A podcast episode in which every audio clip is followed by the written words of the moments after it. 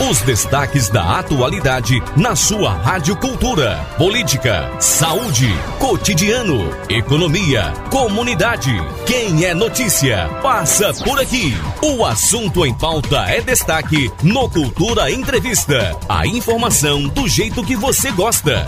Olá, tudo bem? Eu sou o Fúvio Wagner e agora você fica com a reprise do Cultura Entrevista desta quinta-feira. Claro, no oferecimento de Vida e cor em Chovais, promoção imperdível. Travesseiro Altberg, apenas R$ 22,00. Descontos em toda linha de pijamas, adulto, infantil e gestante. E artigos para bebê. Vida e cor em Chovais, Avenida Gamenon Magalhães e Avenida Rui Limeira Rosal, no bairro Petrópolis. Fone 3721 1865. Sismuc Regional, seja sócio e usufrua de assistência médica, psicológica e jurídica, odontologia, oftalmologia, além de convênios com operadoras de plano de saúde e lazer. Rua Padre Félix Barreto, número 50, Maurício de Nassau. Fone 37236542. Super Semana Neoquímica da Farmácia Oliveira. Toda linha com até 66% de desconto. Citrato de sildenafila, o azulzinho por apenas R$ 3,99.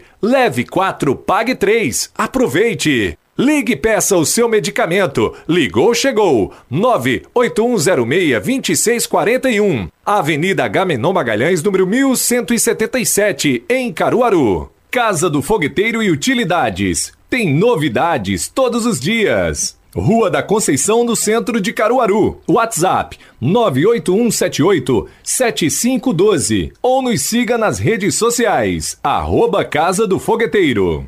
Cicatriza Caruaru, clínica especializada no tratamento de feridas, úlceras varicosas e arteriais, pé diabético e lesões de difícil cicatrização, curativos especiais e cuidados podiátricos. Ligue 98212 5844. Cicatriza Caruaru, Rua Saldanha Marinho, número 410, Maurício de Nassau.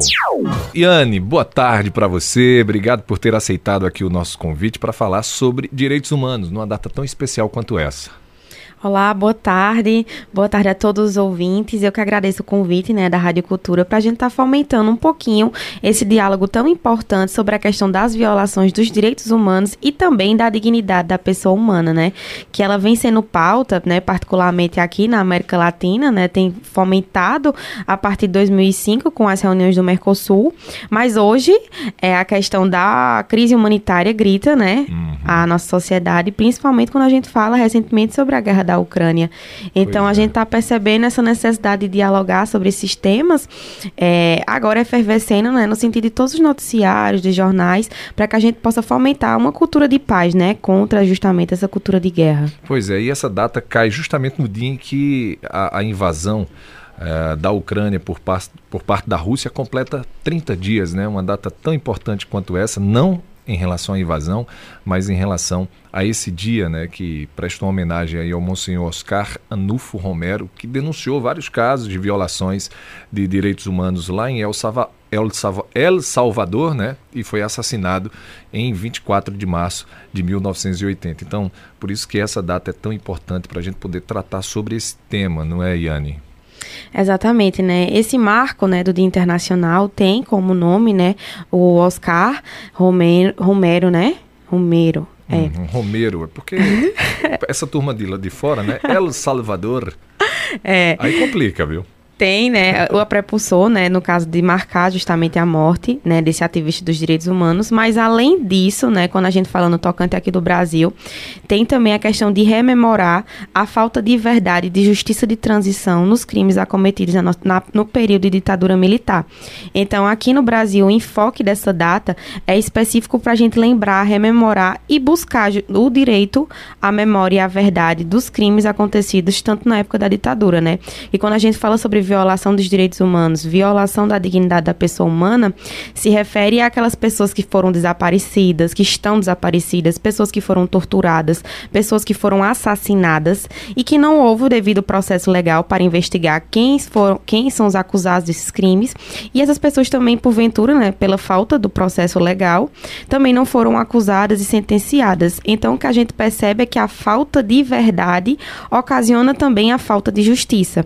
E aí, essa data é muito importante aqui no nosso Brasil, principalmente quando a gente fala sobre a Comissão Nacional da Memória e da Verdade, que é justamente para a gente resgatar a história do Brasil, porque se a gente não resgatar os crimes acontecidos, as torturas, os sequestros, acaba que a gente não rememora e pode voltar a repetir no futuro. Por isso a importância de estar tá sempre lembrando sobre essas graves violações que aconteceram no nosso país. Você falou aí da questão da rememoração e também de algumas situações que, que é, o Brasil né, é, viveu. E aí me veio aqui na cabeça a Marielle Franco, que foi justamente num 14 de março, hoje são 24, né? E aí a Marielle foi assassinada em um 14 de março, né, dez dias antes da comemoração dessa data, né? Só que foi lá no ano de 2018. O caso da Marielle também se encaixa aí, Anne? Com certeza, né? O caso da Marielle e Anderson Silva, né? Que eles estão, que foram assassinados e até hoje, né? Quatro anos, né? Desse crime, a gente não conseguiu identificar os motivos, né? Foi, foi entendido um suspeito, né? Inclusive uma rede de tráfico de armas que envolvem também esse crime, além de envolvimento com a milícia, né? Daqui do nosso país. Mas em tese não foi constatado ainda quais foram os fatos, a motivação do crime, o que levou aqueles autores a praticarem o crime, porque a gente só tem um acusado, uhum. mas tudo indica que tem outras pessoas também envolvidas na morte de Marielle, Marielle e Anderson. Então, o que acontece? Os familiares de Marielle, aquelas pessoas que trabalhavam, que lutavam nas mesmas pautas que Marielle, estão até hoje sem ter esse direito de saber o que de fato aconteceu, né? Qual foi a motivação do crime, quem praticou esse crime. E aí eles estão tem, foi negado né, o acesso a eles ao direito à verdade e, consequentemente, o direito à justiça. E aí, quando a gente fala do caso de Marielle, a gente também atrela aos direitos humanos no sentido que Marielle era uma grande defensora dos direitos humanos. E é justamente pela pauta que ela carregou durante toda a sua vida e toda a sua história e sua trajetória política que a gente pensa que esse crime né, acometido contra Marielle tem sim uma motivação de ódio, uma motivação que envolve também a pauta dos direitos humanos, né? No começo da, da nossa fala, a gente falou sobre justamente porque o dia 24 de março, que é em comemoração ao ativista dos uhum. direitos humanos. E Marielle também era um ativista dos direitos humanos. Então, quando um ativista dos direitos humanos é assassinado, é por isso que a gente precisa investigar ainda com mais cautela as causas desse assassinato. Porque quando a gente silencia uma pessoa que grita por justiça, a gente acaba silenciando a própria justiça. Então, essa data, né, esse dia internacional aí é, é, para o direito à verdade sobre violações graves de direitos humanos e para a dignidade das vítimas, né, estabelecido pela, pela ONU, ele serve então, né, pelo que você está dizendo, para a gente também dedicar e homenagear essas pessoas, a memória né, dessas pessoas que tiveram esse grito né, silenciado aí, tiveram suas vidas interrompidas. Então a Marielle, né, o Anderson, né, o Amarildo também, né, que foi morto por lutar por direitos humanos também, enfim, sempre cada um defendendo ali a sua causa. Então é uma data importantíssima, né? E quando a gente vai para a questão da guerra que está acontecendo entre Rússia e Ucrânia, essa invasão que hoje completa 30 dias, né? A gente consegue extrair o quê, hein? Se a gente fizer um comparativo em relação ao que a gente deveria estar tá comemorando hoje e ao que está acontecendo lá nesse momento. É, quando a gente fala né, da guerra da Ucrânia, a gente está falando sobre conflitos da, da maneira internacional, né? Então, houve um conflito entre a Rússia, né, países da OTAN, e também a Ucrânia. E a partir desse conflito, né, a forma que a Rússia pensou em solucionar foi justamente a partir do seu armamento, do seu arsenal de guerra em outro país. Esse tipo de conflito, que no caso a gente chama de guerra, tem por finalidade justamente ceifar a vida das pessoas, da, dos civis que moram em determinado lugar, no caso da Ucrânia, de destruir também a questão do, de escolas, de prédios, então da propriedade privada daquele mesmo país.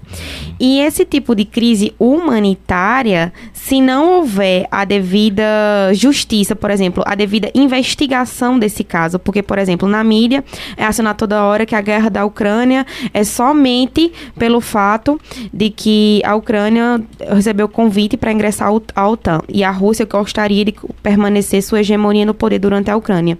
Mas a gente precisa investigar ainda mais quais são esses outros aspectos políticos que estão entre a Rússia e a Ucrânia, os aspectos humanitários que envolvem também a política da Ucrânia. Como é que funciona a política da Ucrânia quando a gente fala sobre direitos humanos? E a política da Rússia?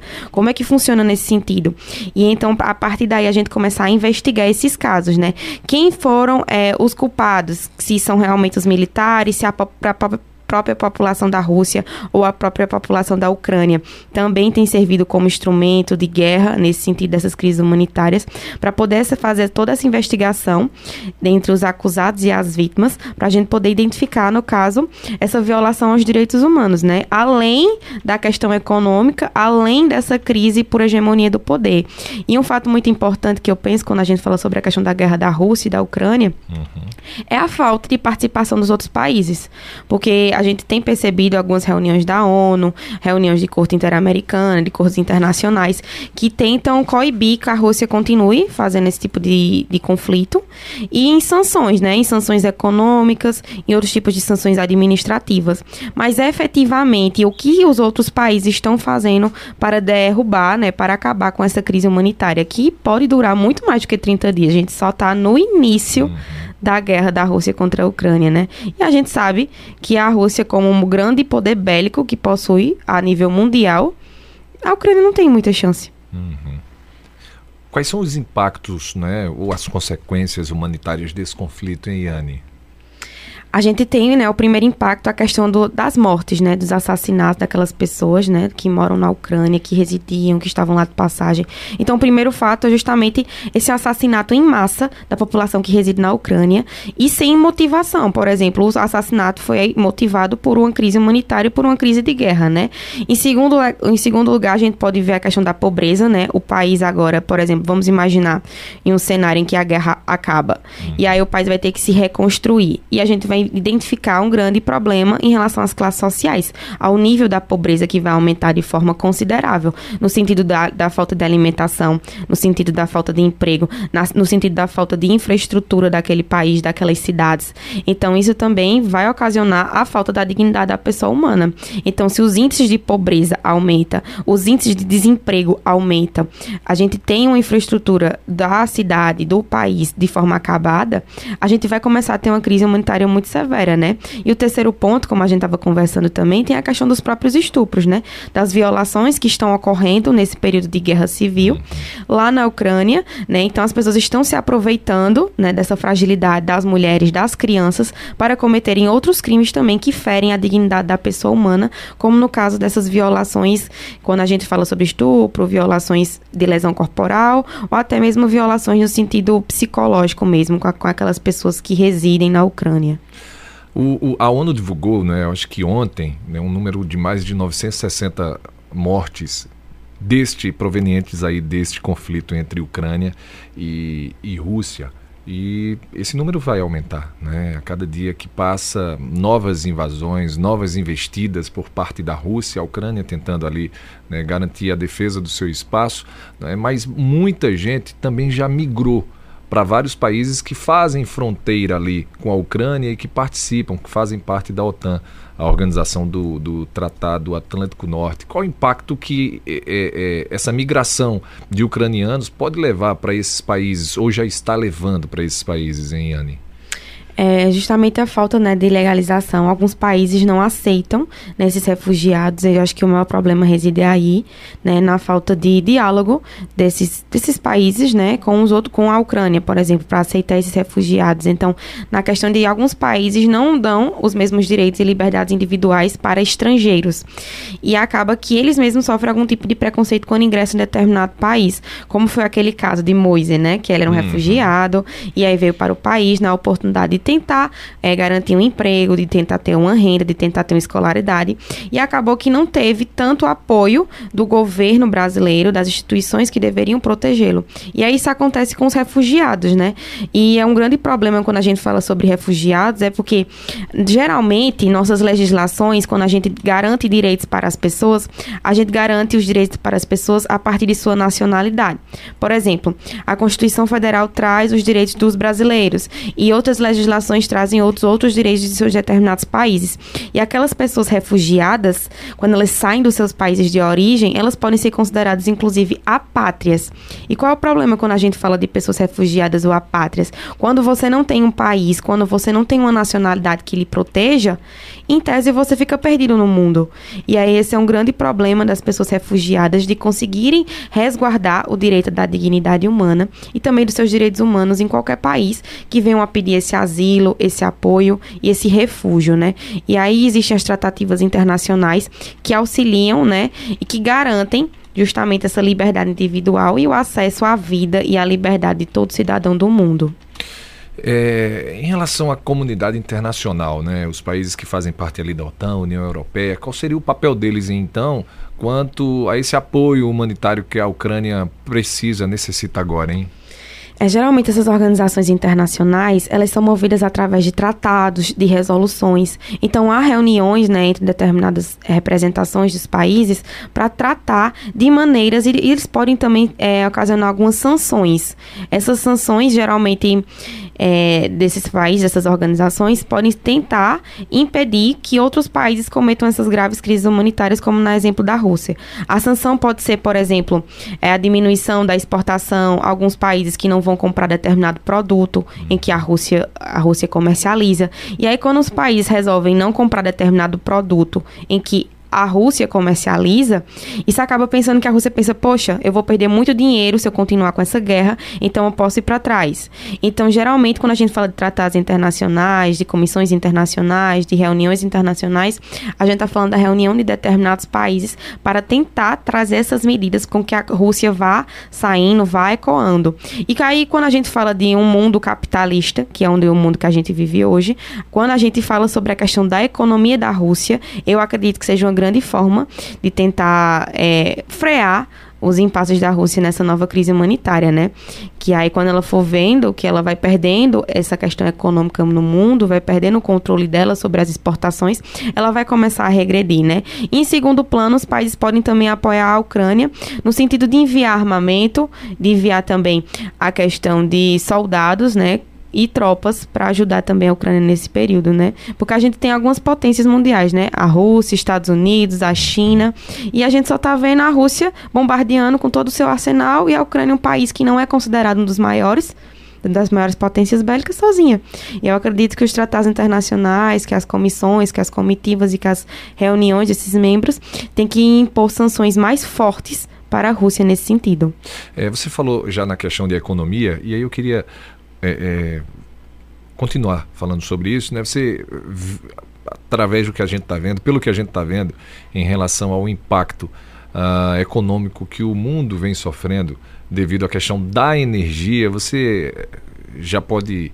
Será que já podemos dizer que realmente essa guerra entre a Rússia e a Ucrânia é, já pode ser denominada como uma crise global?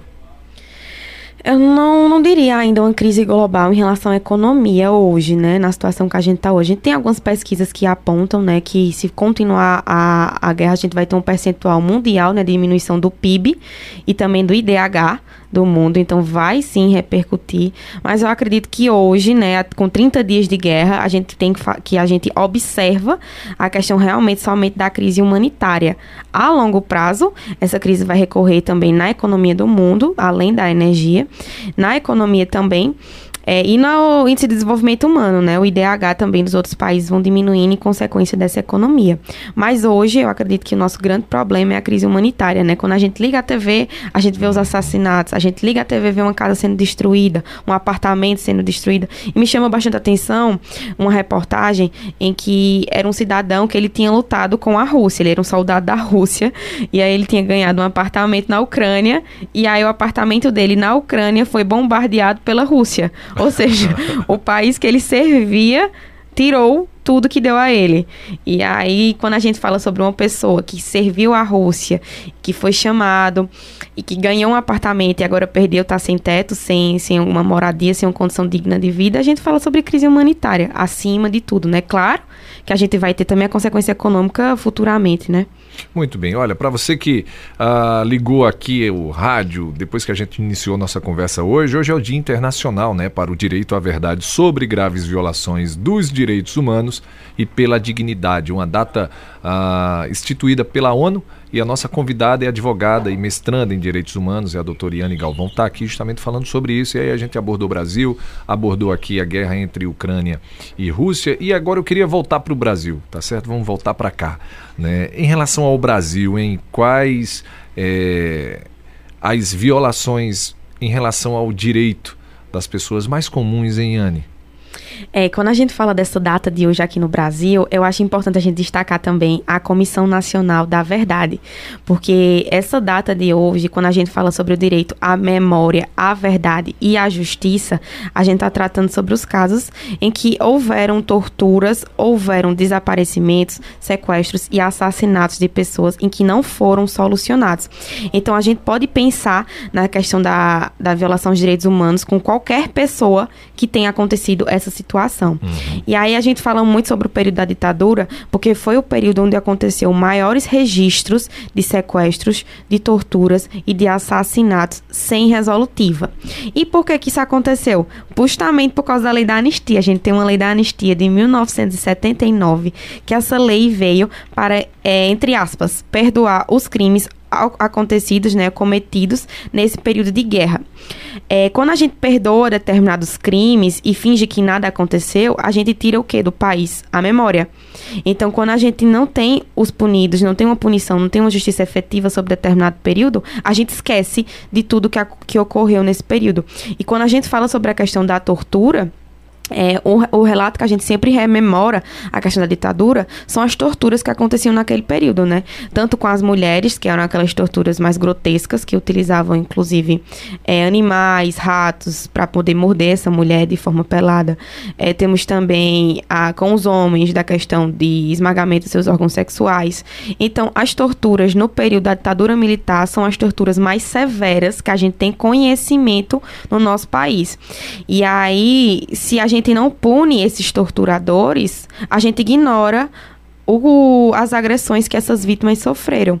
E aí a gente abre espaço para que políticos, em 2022, digam que não existiu tortura, que não existe tortura, que não existe ditadura, justamente pela falta da justiça de transição e de trazer essa memória e verdade. Aqui em Pernambuco nós temos uma câmara exclusiva, né, para poder fazer essas investigações desses crimes da ditadura ocorridos em Pernambuco, mas nós também temos a nível nacional. No caso, para o, é, a Comissão para as Investigações em 2014, mas a Interamericana de Direitos Humanos, agora em 2021, já pediu né, que voltasse a Comissão da Verdade e um órgão competitivo para poder instaurar esses procedimentos, para poder averiguar o que aconteceu nesse período. Porque quando a gente averigua, quando a gente é, investiga, a gente consegue solucionar as situações. E essa eu acho que é o que as famílias das vítimas mais querem a solução dos crimes cometidos contra seus entes queridos. O Aliane trouxe aqui né, a questão da tortura né, praticada aí durante a ditadura, que não é surpresa para ninguém. A gente tá, isso faz parte da história, é, uma, é uma, um lado obscuro da história do Brasil. Né? E além do, do, das torturas, a gente teve uma série de outros direitos que foram é, suprimidos, liberdade de expressão, né, Iane?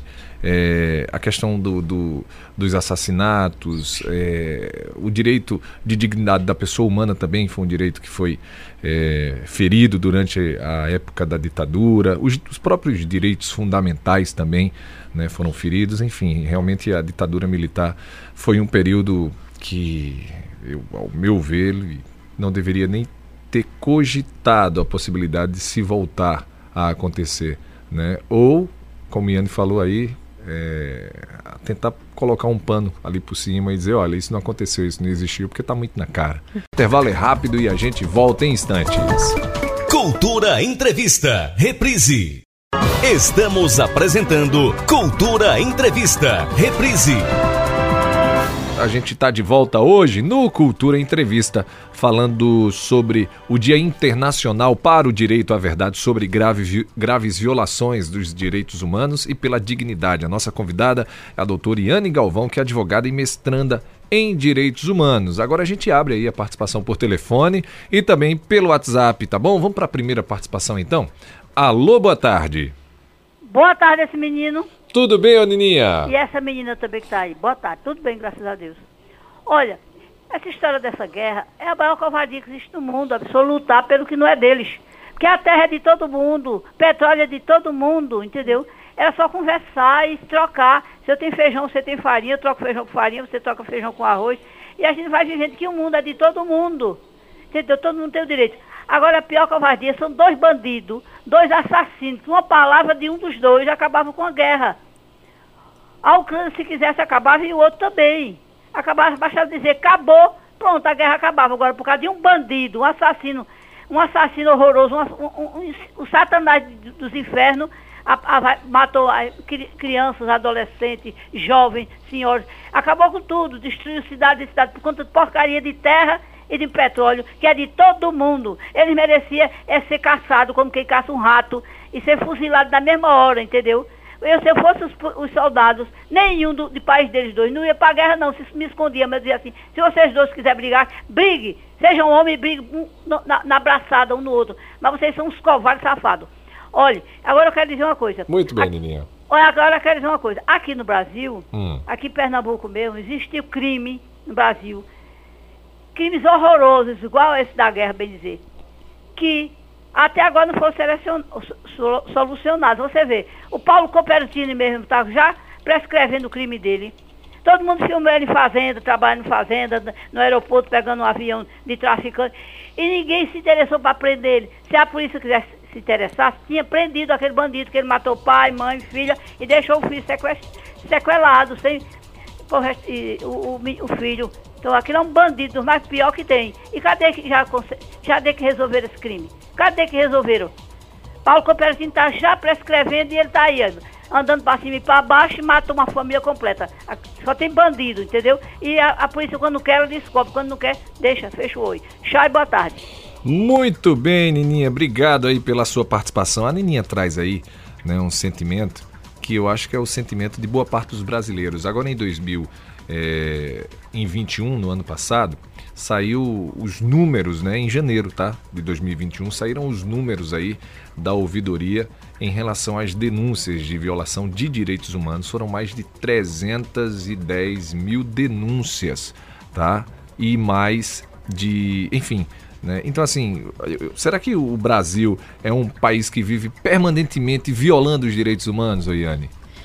É, a gente carrega, né, historicamente, essa questão da violação aos direitos humanos desde o período da escravidão. Então, desde a questão, quando a gente fala, a gente até. Pronto, nos livros de história, descobrimento do Brasil. O Brasil não foi descoberto, ele foi colonizado.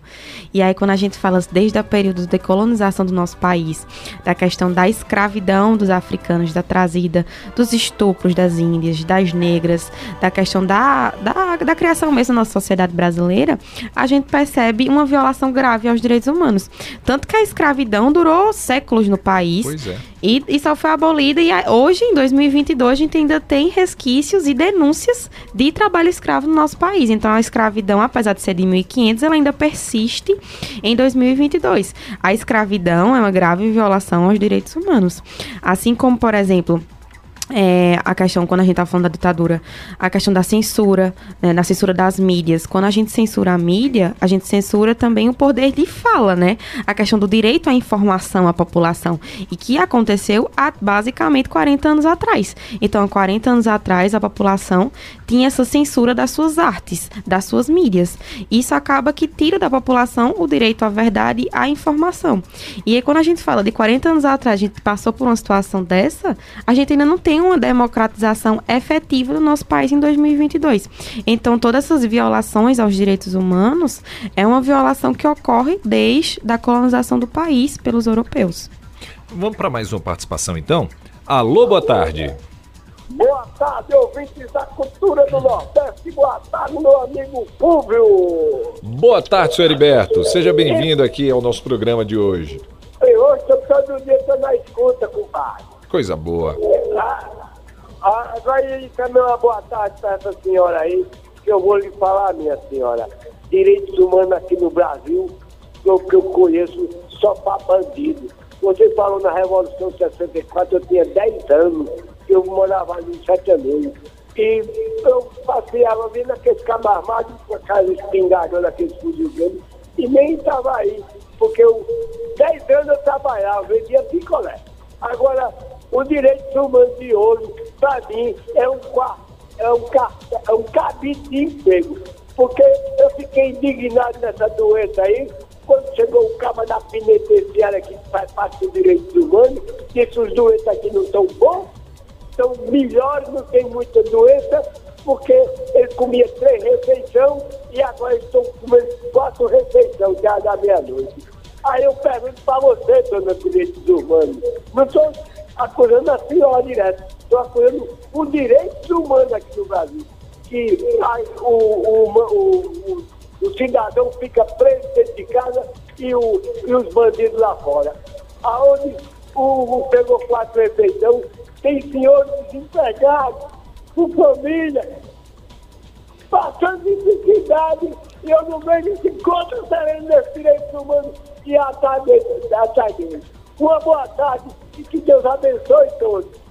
Muito bem, senhor Heriberto. Obrigado pela sua participação. Yane. É, concordo, né, senhor Heriberto? Tem algumas falas que são pertinentes, né? Em outras situações eu entendo a sua revolta, mas a questão, por exemplo, quando a gente fala dos direitos humanos, ele tem que ser garantido pelo Estado em todos os momentos para toda a população. E aí, querendo ou não, as pessoas que cometeram um crime, que são encarceradas, não é porque elas cometeram um crime que elas deixam de ser uma pessoa que merece a tutela do Estado, né? Elas ficam reclusas e quando você vai para ser para ter essa tutela do Estado, o Estado precisa garantir a alimentação Precisa garantir um ambiente seguro, um ambiente limpo para essas pessoas. Ai, Anne, mas acontece que as pessoas que estão fora do presídio não estão tendo esse acesso que as pessoas de dentro estão tendo. A questão da quando o senhor fala sobre isso é mais a gente exigir políticas públicas, porque o Estado também tem essa garantia de tentar, né, ajudar na questão da alimentação da população, do lazer, da cultura, do trabalho.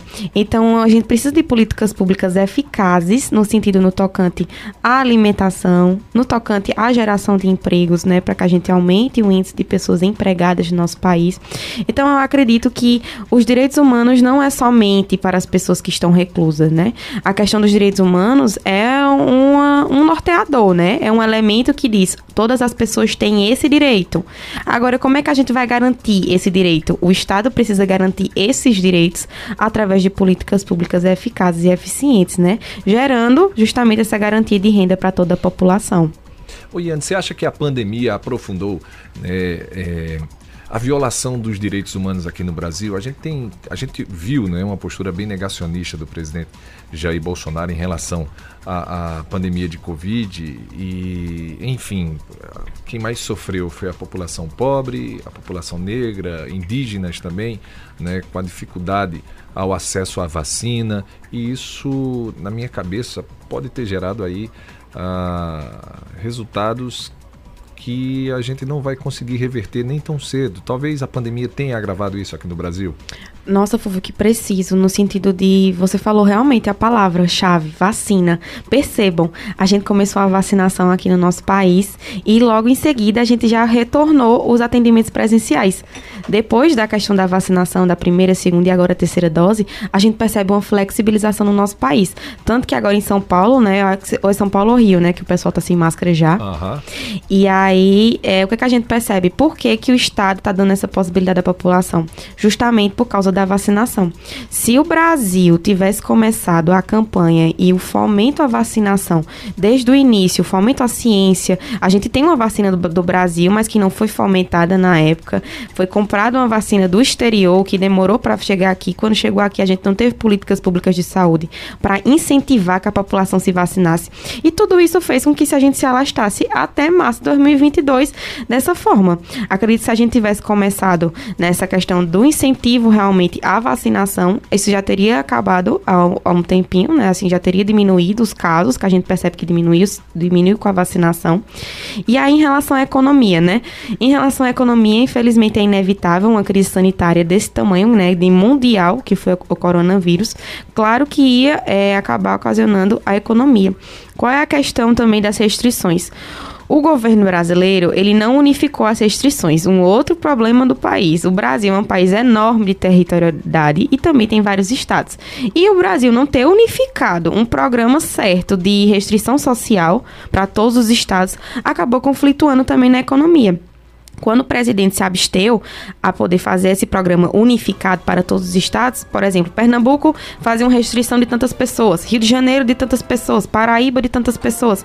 Isso fazia com que a gente tivesse ainda essa desigualdade em relação às restrições, o que foi aumentando o número dos casos até chegar a essa forma alarmante em que foi proibida até de trabalho presencial, uma época na pandemia onde as pessoas tinham que trabalhar em home office. E aquelas pessoas que trabalhavam na rua, ficaram o quê? Desempregadas. E aí isso foi justamente por falta da organização a nível nacional e da questão da falta de vacina no tempo certo que a gente está tendo esses resquícios na nossa economia. Muito bem, vamos para mais uma participação então. Alô, boa tarde. Boa tarde, Fulvio Wagner. Com quem eu falo? Celso Sobrinho de São Caetano, terra dos meus amores. Muito bem, Celso, seja bem-vindo aqui ao nosso debate. É, o nome do amigo, como é que é? É, Iane Galvão, doutora Iane. Doutora Iane, olha, o Estado já gasta com, com os bandidos, cada um de bandidos gasta mais do que uma pessoa que estuda na faculdade.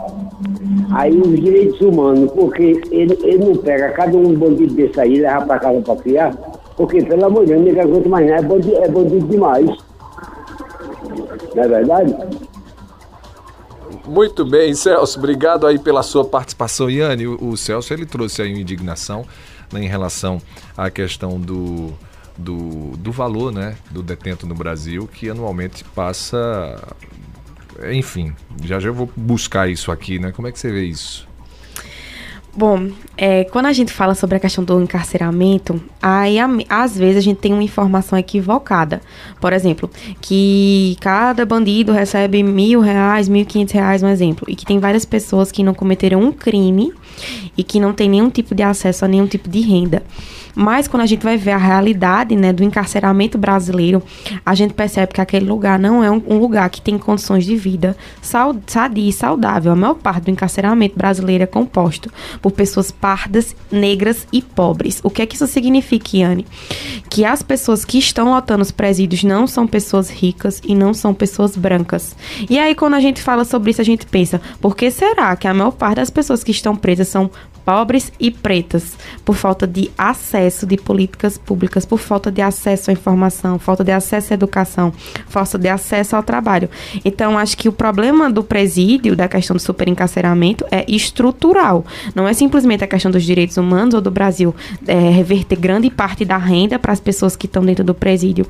Não. A questão é justamente a gente identificar qual é a causa. Claro que nós sabemos que tem várias pessoas que são reclusas porque cometeram crimes sérios de atrocidade, como homicídio, estupro, mas eles não fazem parte da maioria das pessoas que estão encarceradas. Quando a gente vai ver os dados, a maioria das pessoas que estão no presídio são justamente essas pessoas que foram negligenciadas. E aí, quem deve, aí quando o Estado negligencia e a pessoa rouba, a pessoa furta, a pessoa comete algum crime contra o patrimônio, o Estado precisa se responsabilizar por isso. E é justamente por causa dessa responsabilização do Estado que ele precisa voltar os seus olhos às pessoas que estão reclusas, né? Claro que a gente essa questão do encarceramento levanta vários tipos de opinião. Tanto tem essa, né, da questão da, da que muitas pessoas se sentem injustiçadas por as pessoas estarem tendo esse, essa verba do Estado, e como também tem outras pessoas que também se sentem injustiçadas pelas más condições de vida dentro dos presídios, né? Quando se vocês tiverem a oportunidade de ingressar, de entrar em um, não sei se um dia de visitação ou mesmo para poder fazer algum tipo de trabalho voluntário dentro do presídio, vocês vão perceber a situação degradante que é. Quando a gente entra no presídio daqui de Caruaru mesmo, a experiência que eu tenho lá é péssima. É, o, che o mau cheiro, má higiene, as pessoas não estão com roupas adequadas. Não sei a questão da alimentação, porque eu nunca observei. Mas não é um lugar que a gente acha que seja um lugar bom e bonito para se viver, não. Muito bem, vamos para mais uma participação então por telefone. Alô, boa tarde. Boa tarde, meu amigo Fúvio. Com quem eu falo? É o Deusinho. Grande Deusinho, seja bem-vindo. Obrigado. É, eu queria fazer a seguinte indagação. Primeiro, é em cima desse problema que já foi tocado várias vezes aí, né? Que o, o, o bandido marginal ele tem mais privilégio do que o cidadão, porque quando ele mata um cidadão, a família, nenhuma família do cidadão tem o apoio, os direitos humanos não, não chega lá. Até hoje eu não soube que isso aconteceu.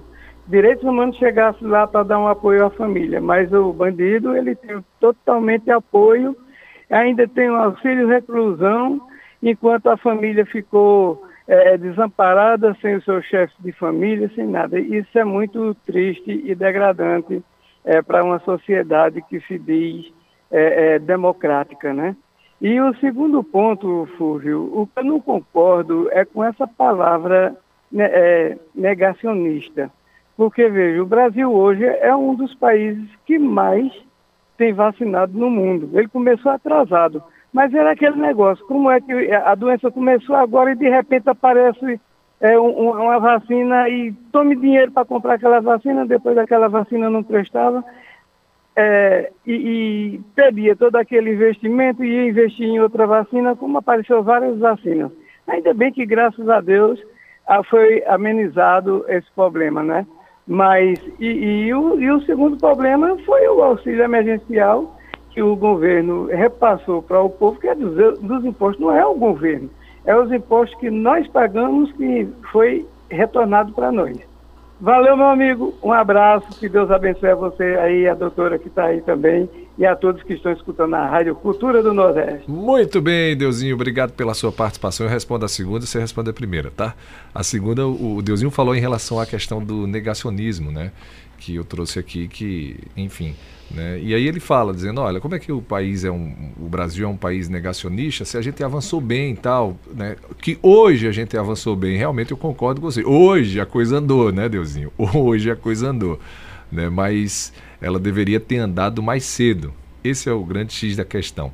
Mas em relação aí à, à colocação do Deusinho, né, em relação aos direitos do preso, aos direitos da família da vítima, como é que você colocaria isso, porque parece-me que tem uma, uma, uma, uma posição formada em meio à sociedade já de que os direitos humanos só servem para o bandido, né? só existe direitos humanos para aquele que é, é, vai de encontro às leis. Como é que a gente poderia tentar desmistificar? A gente não, você, Tayane.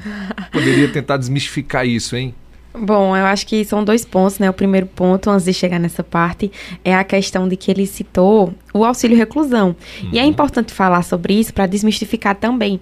Muitas pessoas pensam que o auxílio reclusão é dado pelo Estado, pela verba do Estado, e é simplesmente você ser preso, ter uma família que tem direito ao auxílio reclusão.